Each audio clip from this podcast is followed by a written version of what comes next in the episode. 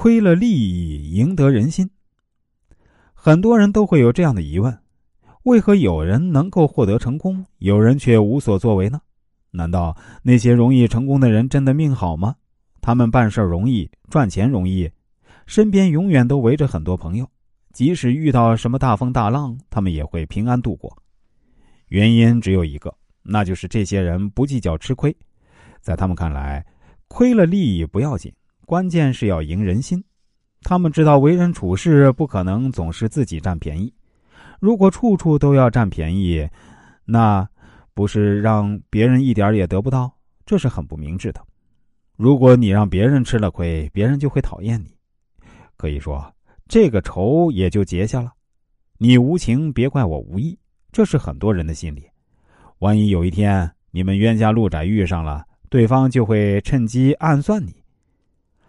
我们不妨回顾一下古今中外的历史，凡是那些功成名就的人，尤其是那些声名赫赫的人，他们没有一个不是胸怀宽广、不计较小利的人。相反，看看我们身边那些一生庸庸碌碌的人，有哪一个不是斤斤计较之辈？善于吃亏的人，心胸是宽广的。这样的人，大家都会加倍敬重他。试想一下，如果当你因为舍利为人得到了人心，这些人就会紧紧的围绕在你的周围，视你如真正的朋友。当你遇到困难时，这些人也会心甘情愿帮助你。当你想做出一番事业时，这些人也肯定支持和帮助你。如此一来，你就离成功不远了。有时啊，利益就像一个能够将人捆绑住的绳子。如果你无法目视前方，只注意眼前利益，就等于是绑住了自己。它不但会束缚你的脚步，还会让你众叛亲离，陷入孤立无援的境地。人生短短几十年，不管住多么豪华的房子，吃多么美味的山珍海味，百年之后大家都会死去。利益这东西啊，你若是把它看重，它就重；你若是把它看轻，它自然也会轻。看得重，你就会穷尽所有去计较得失，你就会认为吃亏是一件愚蠢的事儿。为了不让自己吃亏，你就会千方百计的算计，如何才能使自己的利益最大化。当你眼里只有利的时候，就会不顾一切的和别人进行争夺；为了获胜，就会费尽心机的算计别人。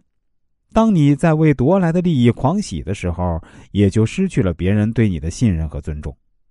当别人不信任你时呢，你就不要再去奢望，他们在你遇到的坎儿的时候呢，就会出手相救了。相反。当你和别人产生利益冲突时，你若懂得退一步吃点小亏的话，则海阔天空。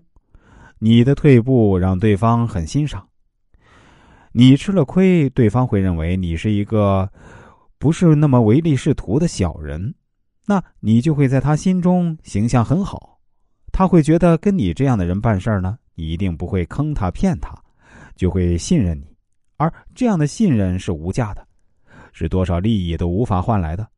若是一个聪明者，就会明白这样一个交换所蕴藏的价值有多少。所以说，有时候舍得吃点小亏，才会扩展自己的路。正所谓，亏了利益不打紧，赢得人心是关键。有一个魏国人叫端木叔，是子贡的后代。此人是一个头脑聪明、很会做生意的人。再加上祖辈给他留下来的财产，端木成了一个富商。从此之后，他不再种田劳动经营家业，而是吃喝玩乐逍遥自在。凡是他能想到的美食呢，就一定尽力吃到；凡是他想玩的，就尽力去玩。在他厅堂的宾客每天都有很多，厨房里灶火不断，厅堂里歌声不绝。而端木叔为人大气，他根本不看重钱财。自己家里用不完的钱财呢，他都施舍给了本族的人。如果有剩余，他又拿着这些钱去施舍给更远地方的人。端木叔六十岁的时候，感到自己朝不保夕，于是就散尽家财，一点东西都没有留给子孙。在他病了之后，家里没有钱买药为他诊治，等他死了，家中已经没钱安葬他。但是啊，曾经受他恩惠之人呢，共同凑钱把他埋葬了。把他。子孙该得的家产呢，又退还给了他的家人。曾经有人说呀，“福祸两字半边一样，半边不一样。”意思就是说，人生在世，遇到什么好事的时候呢，千万不要私心过重，不要试图据为己有。如果你太霸道、太自私、独吞过了头，就会得罪别人，这就等于自绝后路。有时你吃了亏，只是个假象，实际上正是因为你吃了亏，你因祸得福。如果你是一个聪明者，你就会懂得什么叫做吃亏是福的道理。郑板桥说：“为人处即是为己处，意思是替别人打算，其实就是为自己铺路。善交际的人往往不是鼠目寸光，相反，那些能够吃亏的人，在交际的舞台上着眼长远，高调做人，低调做事，也是后来利益获得者。吃亏不但能扩展人脉。”而且舍得一点小利，可以得到大利。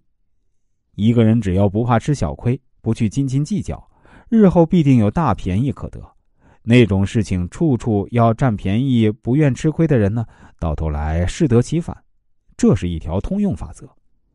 人都有趋利避害的天性，你吃点亏让别人得到，那就能最大限度的调动别人的积极性，使你的事业兴旺发达。